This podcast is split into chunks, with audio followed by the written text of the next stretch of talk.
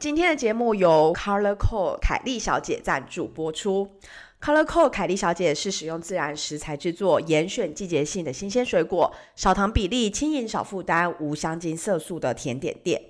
并且在网络上拥有超过十三万名粉丝的超高人气，在许多城市都已经开设了实体店面，并吸引超过三十间的媒体专访，还获得了网络百大人气卖家的殊荣，成为一间传递幸福的甜点店，是团队努力的目标。Colorco 希望以甜点作为生命祝福的载体，将温暖传递到每一个人手中。也欢迎到 Colorco 凯莉小姐官方网站查看更多资讯。即日起到十二月三十一号，透过 Colorco 凯莉小姐官方网站订购蛋糕甜点，结账时输入优惠代码 OKNEWS OK News，不限金额立刻享有下单礼手工饼干一包。也可以到门市自取，或是全台都有宅配服务哦。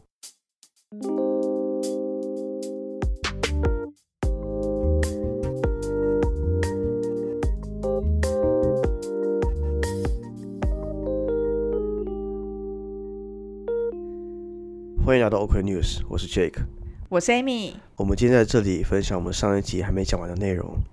OK。故事很复杂，对不对？天哪，太有趣了！但但我好奇一件事情，你嗯，我好奇一件事情，你不方便讲没关系，就是因为你刚出去德国是因为前男友的关系嘛？那你就是在移动到巴黎这个过程中就已经先分手了，还是你们有再纠葛一下才分手？还是对，其实我们那时候已经分手一年多了，一年多两年。哦，那就没有影响。对对对。这个故事又非常的难讲。如果你真的很想讲，我觉得我们是可以跟他之间的故事，真的是可以再另外开一集出来讲，因为真的可以讲很久。另外一集就是感情线为主，这一集是事业线为主。我们就在等你这句话而已。好好好好，因为感情的部分真的是哦，我跟你讲，就是不跟不同国家的人交往，就会看到不一样的文化，然后。这真的很多很有趣的事情，思考方式也不一样吧？对，思考方式也不一样，真有趣，真有趣。好，拜托我们，我们再约再约一集叫做感情线。这一集我们先 focus 在，因为你的事业线真的是实在是太精彩，很有趣，对不对？对对，而且而且我想要让就是那个心境转折其实很不一样，也而且对你而言应该也很纠结，因为你已经原本是想要在德国好好的。生根下去了，然后甚至还买房子，买房子是一个非常大的决定了。对。然后瞬间，因为巴黎的那个机会又是你完完全全非常想要，但是因为整个生活环境，呃，我先问你一下，好，就是你觉得在柏林的那个工作的步调或生活步调，跟在巴黎的那种步调，你觉得最大差别是什么？我觉得真的是天壤之别，就是。怎么说？都是平平都是欧洲城市，这两个城市的差距极大。原因是因为，呃，柏林是一个很特殊的城市。简单来说，巴黎很特殊，可是巴黎毕竟就是一个大城市，它跟伦敦、巴塞隆纳这种很大的城市，大致上都多多少少有点相似。比如说。治安很不好啦，比如说很很脏啦，比如说比如说城市的人很稠密啦，呃，我觉得多多少少都有，然后工作很集中之类的，就是然后然后比如说每一个区域之间的差距也很大，这样子，就是他们可能一个城市里面就有好几个不同的区，那每个区都有不一样的特色，这样。对。那柏林很特殊，是柏林其实是个很新的首都。嗯哼，它是一九八九八九零才变成同一个城市，就是东德和西德合并的时候，柏林围墙倒塌的时候，对对，所以其实两个东西是差很多的，他们的他们的就是两个城市的历史背景是完全不同的。柏林是一个新生的首都，它原本也不是首都，它是原本的德国首都是伯恩嘛。后来转回柏林，因为中就是东西德分开的时候，就从柏林迁到了伯恩，然后后来又回去。那这件事情就影响了柏林非常非常的多，因为原本是两个城市合并成一个城市，你就会知道所有东西本来都有两份，对，就合并了以后就 double 了，你知道吗？对。然后整个城市的大小也 double 了，这样就城市都变超大，然后然后就是呃很多地方，尤其是东德之前管理的这个东柏林的部分，就是几乎是一片废墟，因为。你知道东德就不有，就是非常的穷嘛。那时候就真的是一个没有任何资源，没有资源，所以他们有很多，甚至他们那时候的房子都是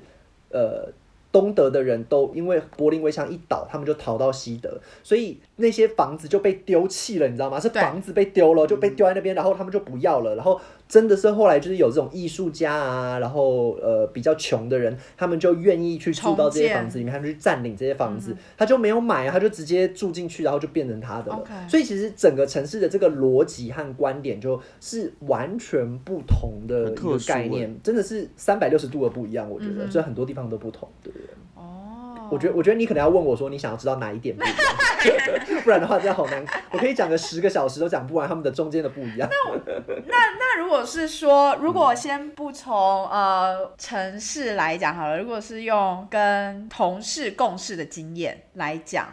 从这个角度来切，会更具体的说出说，例如说你跟德国人共事的时候，你一开始最大摩擦在哪里，或是你要磨合点在哪里？或是比如说公司的嗯氛围之类的，因为我觉得相信他们的工作方式可能习惯也不太一样。好，我觉得一方面是很有趣的一点是说，呃，我我我个人这样觉得啊，每家公司呢都有不一样的文化，对，就算在两个不同的国家，他们应该也会各自有点不太一样。对，那我只见过很为数有限的公司，所以我没有办法告诉你很同全整性的。因为如果你在德国生活，你就会发现德国的教育告诉你说，你不可以 generalize，你不可以。你不可以一体化，你不可以把所有东西都当成说德国人就怎么样，或者是呃柏林的就怎么样，就是这件事情对他们来说是非常不合理的。他们觉得你又没有全部都演呃调查过，你又没有 statistics，你没有这个统计数据，你怎么可以讲这种话？对对对，何以见得？嗯所以我只能告诉你我的观感。好，我之前待过的这三家公司呢，对，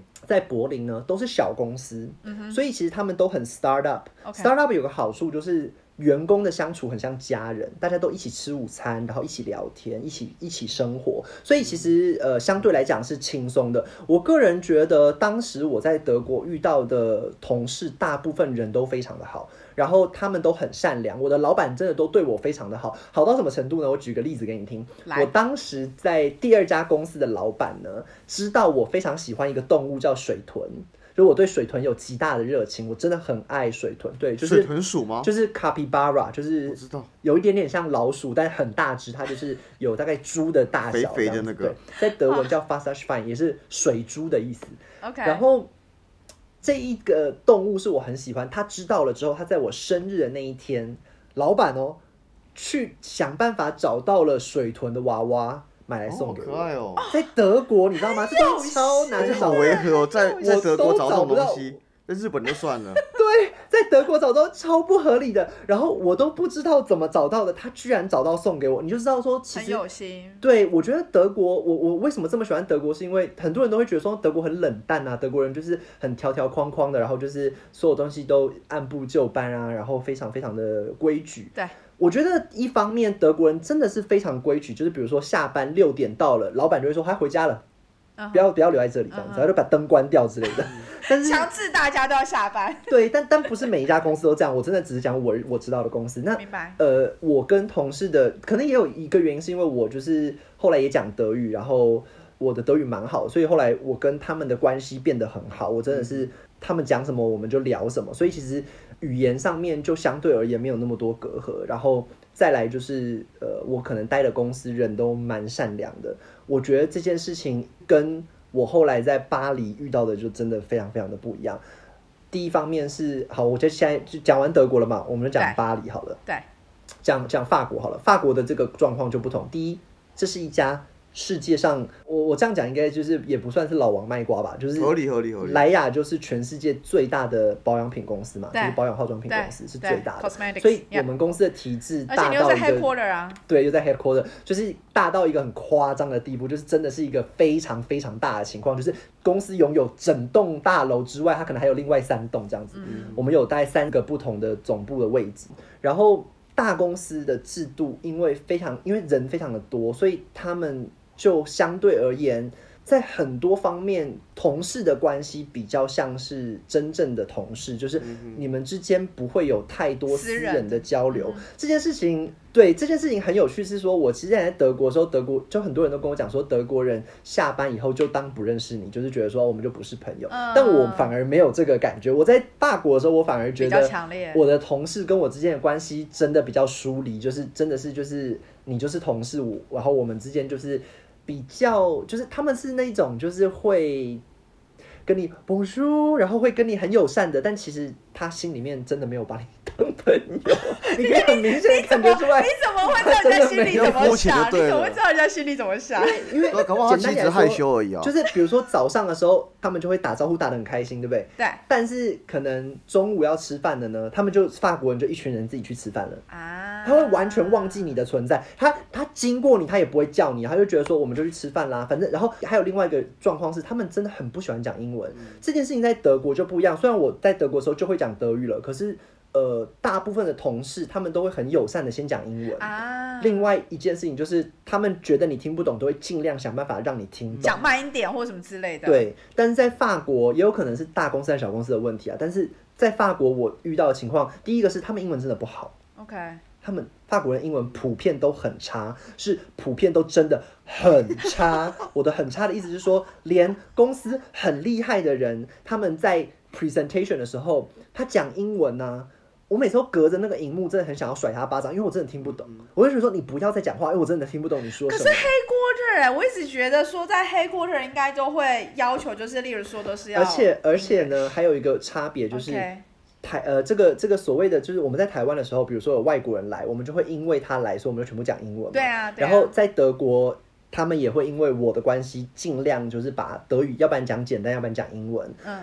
在法国，他们超级喜欢问我这个问题。Hans，我们今天可以讲法文吗？哦天哪，然后全场大家都希望你说可以呀、所有人都法国人，然后大家都希望你说可以，你你怎么好意思讲说不行？你你，然后而且把球丢给你，好过分哦！对这个真的很过分。然后而且我就觉得，就是他们有时候甚至连很不 inclusive 哎、对，有时候你讲说，那我们讲英文，他说好，那我们讲英文，讲到一半想不出来一个单字，全部换法文，然后也不理你，他也不会翻译给你听，他就全部换，然后他也不管说你听不听得懂，不用，他就他就继续讲。法国人是这样子的，法国人真的是我我个人的观点，就是我经过了两年在法国生活的经验，然后跟德国对比，我觉得法国人是比较自私的。哦，这是我真心的感觉。我很抱歉，就是如果法国人就是 没关系，喜欢法国，对法国人有憧憬的朋如果有任何友，听众有更有不一样的体验的话，欢迎跟我们说，我们也欢迎来开一集来聊聊法国欢迎来不一样面向的，对不一样面向的法国人。可是可是我据我知道的是，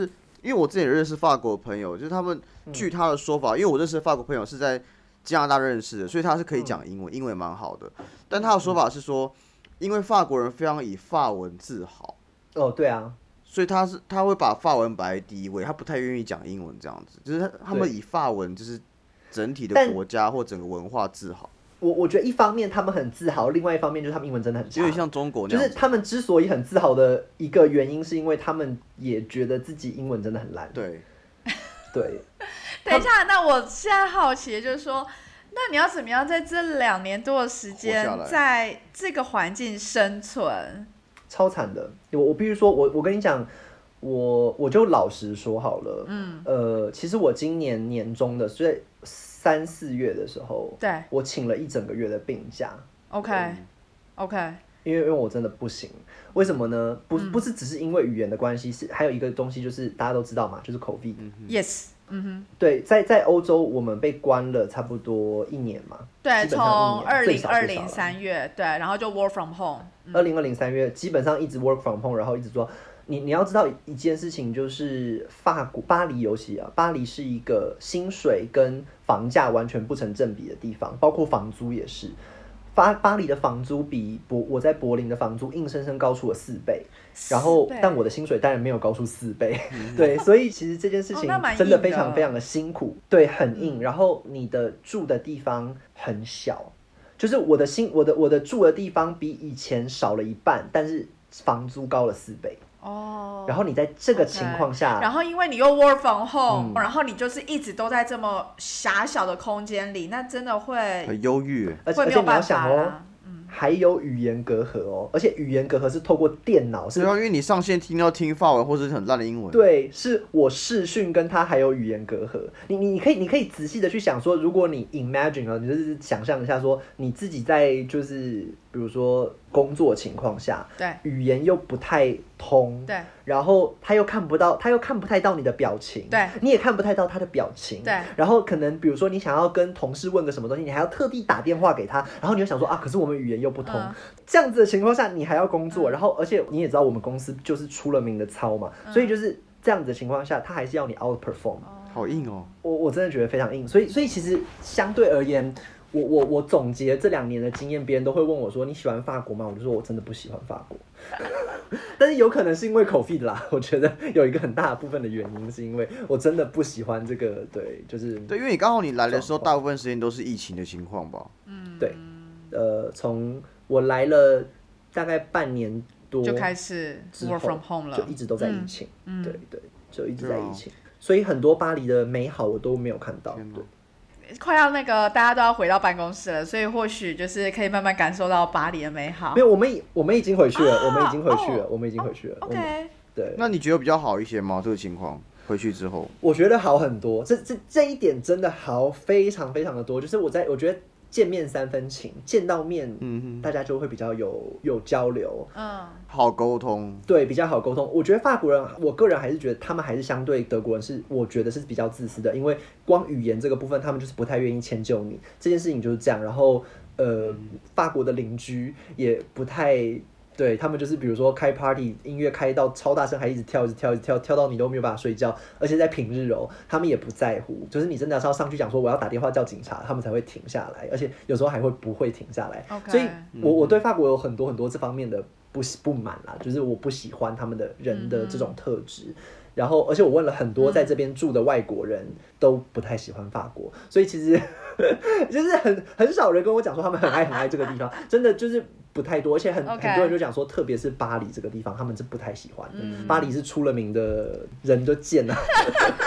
可是因为你真的很喜欢这 个产业啦，对我真的很喜欢这家公司，所以我对于我对于就是这个东西，我也是其实是接受的，我最后是接受的，对对对，嗯就是因为因为毕竟这个工作让我非常非常有热情，对，基本上是是这样子，嗯，但我知道是说，因为你现在的职位是比较偏，例如说 social media 相关的，所以这个也像你刚刚说，就是也是比较是 data analysis，你比较不需要就是语言嘛？还是说因为还是你在同时并进，就是又工作，然后又去学习法文这样子？没有，因为因为你你要了解，我现在是在总部嘛，对，总部不需要，就是我们的工作内容本身是不需要有这个语言的，就是不需要法文这个语言 OK 因为照理来说，我们应该是管全球的东西，啊而不是讲对法国的对东，西，没错，但但这只是一个理想而已，就是实际上面第一个是所有的同事都法国人，其的。实我整个 team 里面只有我一个人，只有我一个人是亚洲人，所有其他人都是法国人或者是法属国家，就是法文母语国家的人，啊，比如说摩洛哥人之类的。OK 所以其实他们都会讲法文然后对法国都很了解。那我们而且我们的品牌，就是我做的这个品牌，他们又都是以法国为主要市场的，就是法国、英国这种为主要市场的国家，所以其实英文相对他们来讲，就是重要性没有这么高。OK 不像其他的大牌子，可能会有很多很多的国家，他们就会一定必须要所有东西都是英文的。但小小牌子他们就会觉得说，哦，反正我的主要市场是法国，可以我就用法法文就用 OK，文对 OK 对，会是这样子。哦，天哪！那你自己有想说，接下来几年你自己会落在哪一个城市吗？还是说没想那么多？我觉得，我觉得我可能第第一个是呃，我觉得当时之所以请病假，还有一个原因，就是因为我觉得我太常离开 comfort zone 了，我太常出圈了。用中国的讲话讲就要出圈，我我真的太常出圈了，我不想要再出圈了，因为我觉得我我觉得人不能够。我觉得，如果像比如说你你是外派，然后你一直调到不同的地方，那没有关系嘛，因为你不需要学当地的语言和文化，你对来就走，来就走，所以其实你来一两年你就离开没有关系对。可是我都不是，我都是 local hire，对所以 it's it's very difficult。为什么呢因为因为比如说以以莱雅来讲好了，莱雅是一家非常厉害的公司，它在各方面的福利好到不行，所以其实这些福利大部分的原因就是想把你留下来嘛。那他们就会有很多机制，比如说我们的薪水有一个很大的部分的金额，它是所谓有点像存起来的概念，就是。公司先帮你留下来，你可以选择拿这些钱去买股票或者是投资，但是你不能够拿出来。如果你拿出来的话，你拿出来变成现金，你就得缴税。哦，但是如果你留在那边放个五年，免税五年之后你就不用缴税。那差很多欸。对，这是法国的一个一个一个一个特对一个一个机制机制，所以其实嗯，我我那时候的选择当然就是不拿，对，但我我当然就是基本上不会想要拿出来，因为你就觉得不划算嘛。嗯，呃，但是它有他有设定，就是比如说你结婚生小孩。买房子都可以拿这个钱出来，也不用缴税。OK，可是你要结婚生小孩还买房子，对不对？嗯所以其实，呃，简单点来说，我而且我又很喜欢这个工作，所以基本上我应该不会再离开了。嗯我可能唯一有可能会回去，就是会走的话，就是可能去柏林就回回柏林这样子，因为我我这边还有房子嘛，然对后我又会德语，我又喜欢那个地方，对，所以其实有可能是这样，但我短期不想要再给自己更多的挑战，我觉得已经你知道学完德语学法文，会很累吧你？真的会精神崩溃。你很就是强哎、你一直在真的很而且德文是不好学的一个语言，老实讲。德文不好学，德文真的不好学法语，更难对啊吧？法语都两个语言都很不好学，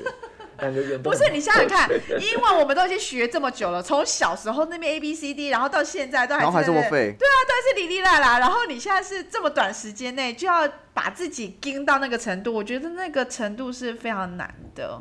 呃，简单点来说，我觉得我们的教育就是台湾的教育，这种很功利式的教育，有一个好处是说，你会尽全力的把东西做好。可是另外一个不好的状态就是说，你很很容易忽略自己的身心健康，你常常会因为想要达到某一个目标，就放弃自己的感受。比如说，我其实想要休息，我其实想要想要不要我我不想要努力，或者是我不想要学这个东西。对，可是你会有一种就是觉得说，可是大家都说，或者不要放弃，大家都要再继续 push，对我们就是撑到最后一刻。对，就是大家都就是你你要成为一个成功的人，就要吃得苦中苦嘛。所以你就是。对，就是你会有一种就是觉得说不行，我一定要坚持，我就是要就是什么艰苦卓绝，我就要跟别人不一样什么之类的。然后然后你就会。真的就是我当时，我不管是学德语或法文，我就是真的是都是那种上完课三个小时，回到家再做两个小时到三个小时的作业。每一天的人生是走这个路线。然后我像我现在也是这样，我是一边上班一边上法语课。好处是公司给的法语课是一对一的，所以是你可以自己挑时间，然后你也可以挑时间长短，然后你也可以挑次数，然后你也可以就是呃安排课程想要上的内容。对，所以你可以自己来。可是即便这样子的情况下，我还是必须要在工作额外再再学这个东西啊。对啊所以其实就是真的很辛苦。我我只能说，我不想要再很燃烧自己耶。对，很很燃烧自己。我觉得真的不需要。我像我觉得我已经经历过，我已经去了德国了。再来一次法国已经是我的极限，我没有想要再给自己更多的挑战，我不想要学什么西班牙文或者是意大利文，就什么再来一次，no no no no no，我我我做不到。对，哎那就算就算是你哪天遇到了你的真爱，然后为了两人的关系，你觉得你会改变这样子一个看法吗？比如说你男友突然说要不要去意大利，他想回去意大利了。我觉得还好，是因为一方面，呃，我觉得有一个好处是这样，就是说我现在的工作是一个很特别的工作。对莱雅呢是一个可以把你送到世界各地的，你只要说你想去，尤其是你在总部，他们都可以找出一个办法，想办法让你去。OK，所以呃这方面没有那么大的困难。然后再来就是有了公司的协助，工作签证和语言相对而言问题就不大，因为你你相对而言就有个保障，说我用英文就可以工作了。然后工然后。莱雅是这种公司，嗯，你不管去哪个国家，你想要拿工作签证，都是拍拍手，签证就会掉下来，你知道吗？就是嗯，他基本上他都有能力帮帮你弄到这些东西，你根本不需要自己处理。对，所以我觉得跟我当时去德国会不太一样。那如果男朋友是跟我讲说不要去美国或者要去哪里，我无所谓啊，只要只要公司这边安排好，我就去就好了。嗯那我觉得没有关系。可是呃，因为我男朋友也在很大的公司工作，他在 Spotify，、哦所以他们也很 free，他们也是一个就是我想要去哪里工作，他们他们的口 o 的政策是说，他们可以选，呃，我要全部在家工作，还是去公司工作，你可以选的。然后你选了之后，你还可以选我要在哪一个国家工作，他帮你安排那个国家的 contract，、这样哦，太强了吧，真的是不是很很棒？很棒啊！有福利啊，缺人吗这？就是福利。北欧公司，北欧公司真的超好的啊。还可以自己选啊要哪一个办公室，OK，而且而且他还帮你，他还帮你准备你的桌椅，他帮你买好送去你家，贴心很贴心。对对对，我觉得就是很重视人权。这很重视人权，就是北欧公司就是不一样，但我觉得法国公司也都很重视人权呐、只是这个国家本身就是一个人权大国，所以呃，的确在很多福利方面，你根本就不需要争取，他们已经弄得，你就以台湾人的身份来讲，你就会有一种他们已经争取过了。对，真的太好，那个好到眼泪都要掉了，你知道吗？我们公司的那个莱雅莱雅的这个福利是。我们在办公室是有所谓的 concierge，就是有点像是一个、呃、门房。这个门房可以帮你干洗衣服的，你只要把衣服拿过去，他就帮你干洗，哇哦，然后还帮你，他还帮你寄信，你不用自己寄信。我从来不去邮局，我就是写了信，然后弄去，我都不用买邮票，我就拿信给他说，你帮我寄，寄到哪里去，这样子他就帮你。收发室感觉好像 OK，就是收发室感觉可以想象，但是我觉得干洗真的他是私人的信，他也帮你寄啊，私人的信他也帮你寄。啊，OK OK 对 OK，然后 OK 干洗他也帮你干洗，然后在那边还可以买一些有的没有的小东西，然后呃还可以剪头发，因为我们公司是有理发师常驻的，可以剪头发。天啊，你们跟你们的 level 跟 Facebook、Google 是差不多的，差不多可是这相对对起来，是不是代也代表说，因为你们的工作够累，他可能希望你就不要花时间去做那些事情，公司帮你处理就好了。一方一方面也是这样，然后另外一方面是我们本来就是美妆公司嘛，啊所以我们在公司也可以做是脸，OK OK，OK，我们有做脸的地方，然后做指甲的地方，做头发的地方，然后呃，公司里面还有眼镜，就是你可以配眼镜，它有一个专门的眼镜师帮你配眼镜，然后有银行，就是我们有常驻的巴黎银行，就是 BNP 的那个巴黎商业银行 BNP 在在里面太扯了吧？在在公司里面有一个直接有一个人，然后你你比如说你我我有一次我之前在那个呃大加那利群岛，然后我的钱包被偷走了，然后我就没有没有信用卡嘛，我就打电话给我的这个就是。这个巴黎的这个银行的这个业务人员，就是有公司驻的业务人员，他就派人专车送了两百欧现金到我的手上，这不是通常是私人银行才有在做的事情吗？真的 很扯，对不对？真的很扯，很扯，就是大公司的力量，很很很扯。而且我们公司你们有缺人吗？但我们公司很辛苦，但我们公司很辛苦。只是我觉得福利是真的很好。我们公司有楼上顶楼有三间餐厅，然后你可以选，就是你要吃什么这样子。有什么有意大利菜、美式汉堡，然后日本菜，然后楼下还有坎厅，然后也有三个不同的厨师这样子。然后你就是可以选你要吃什么，那、真的是很爽的，是真的非常爽的。好屌哦。对，等一下，那个是包在你的，你的就是午餐是包在你们的 package 里面这样子，没有要付钱的，可是哦可是 OK，但是就是你很 OK，你很方便选择，而且很便嗯宜，就是跟外面比起来，它的东西，因为巴黎的食物很贵嘛，那你在公司里面吃就半价都不到这样子。哦，那真的是很贴心，嗯对很贴心。而而且公司的前面河上有一条船，船里面有健身房，你可以去健身。等一下，难难怪你离不开这公司。我觉得你可能离不开了。对我们公司的的福利是真的很蛮好的。哎、我其实我突然发现，我们已经录了大概一个多小时嘞，突然发现。哎真的不知不觉，会太长吗？没有，我觉得很有趣，非常有趣。只是我们完全没有时间可以聊到，就是你知道感情线的部分。所以呢，我们可以这一个感情线的部分，我们之后留到 另外开一集。对，主要看另外一集来聊聊可以啊，感情线。我我觉得我觉得还蛮多，因为我的经历很有趣，是两个国家我都待过嘛，所以我对两个国家都都算多多少少有一些算是蛮深入的了解吧。然后我觉得就是真的有很多东西是很值得聊的，而且因为我觉得你又很认真的学语言，哦我觉得语言也是对于一个国家，你会对一个国家会了解更多，就是你会了解的比我们用英文在生活的人而言还要更透彻。对，更 localize。因为因为我觉得好处就是你懂当地的语言，你就可以了解现在当地在发生的各种情况。嗯像那时候德国就是比如说什么德国的同志婚姻通过啦，对然后比如说德国很多政策，比如说那个难民的政策啦，那个对梅克出来说对 “Wir schaffen das”，就是我们我们可以做到这样子。然后就是这种东西，然后我觉得都是。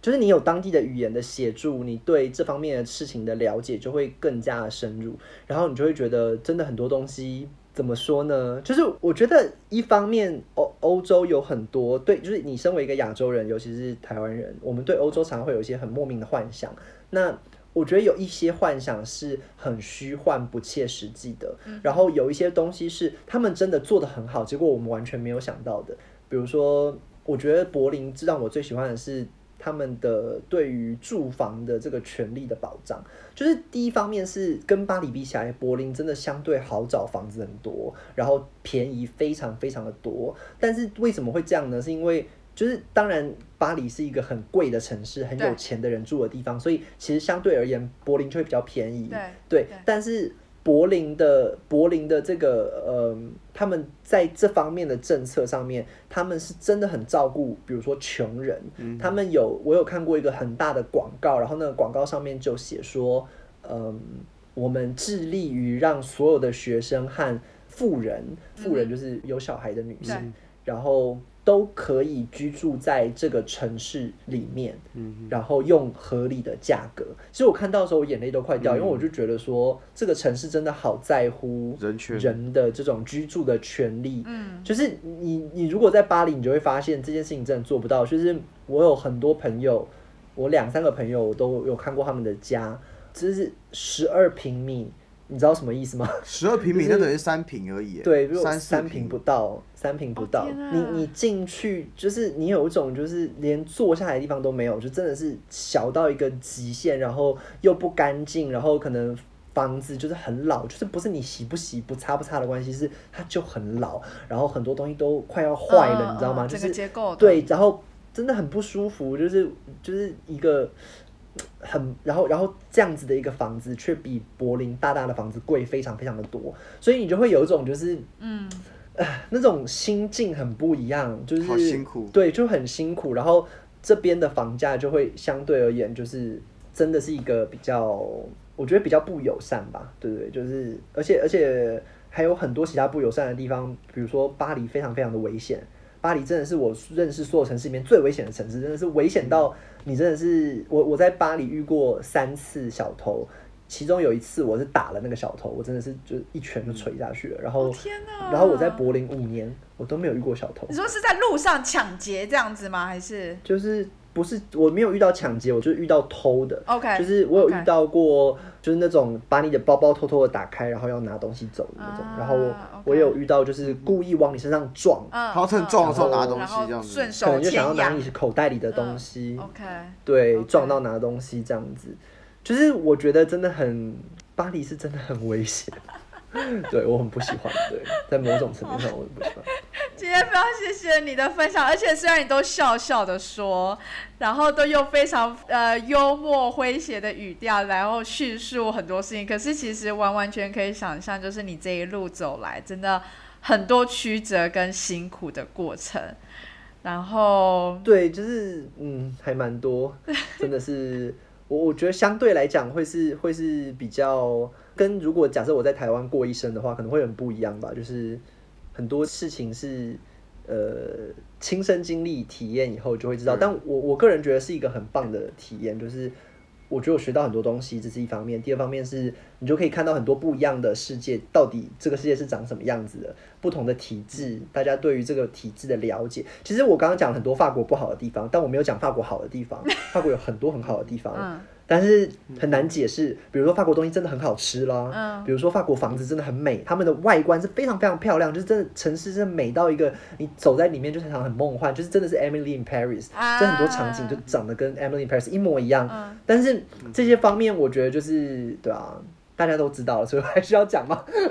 没有，我们在节目尾声的时候，我想要问的是呃。其实很长，我们都会问大家这一题，就是说，你觉得你在这样的欧洲，这样应该是七年多了，你觉得自己成长最多的一部分是什么？呃，这个好难哦。我觉得，嗯，我觉得是对生命的看法很不一样哦。怎么说？就是就是，我觉得我原本整个是一个，就是有点像哲学性的架构不一样，就是。你原本对人生的理解和经历这一切和经历这一切之前很不同。虽然我没有办法讲说，假设如果我留在台湾，我会不会也有这种感觉？对。但是我觉得我出来走过这么多，看过这么多人，跟这么多不同的人共事交流过之后，共事过之后，我觉得嗯，我对于很多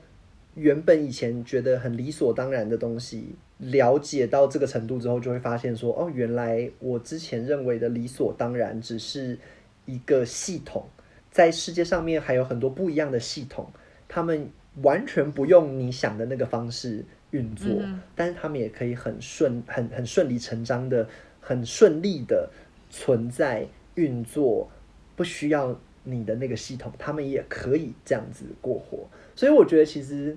就会对很多不一样的东西的看法会改变。比如说我我我很喜欢去比较呃不同的城市啊或什么之类的，虽然听起来好像很多东西都很片面，但其实是一个感受，不是一个一统的评价。简单地来说，这些东西都不是绝对的，对都是相对的，都是比较出来的结果，而且都是我的个人经验，不是一个更就是不是每个人都这样子。对，不是每个人都是这样子，有可能有人去了德国，觉得德国超讨厌的啊，或者是有人去了法国，觉得法国很棒啊。对就是我觉得这些东西就是一个，其实我觉得我学到人生最大一个东西，就是不要用一个很狭隘的心态去片面的判断某一个东西，不要马上给他一个好不好、对不对的定义。其实有很多东西它都有呃不同的面它都有向不同的层面、不同的嗯面向，对对对。然后这是我觉得人生中学到一个很重要的一课，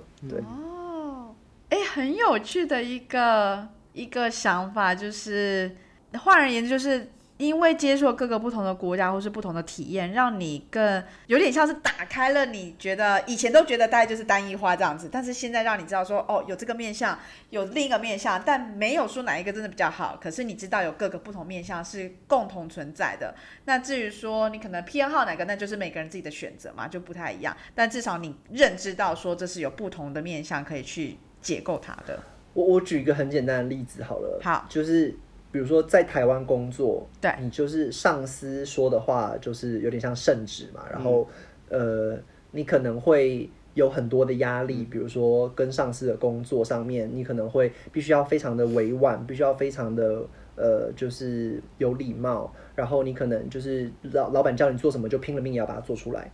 我在德国的工作，曾经有一次，嗯。呃，我的这个 CEO 想要跟我们开会，不是我前男友，是一个 也另外一家公司的 CEO。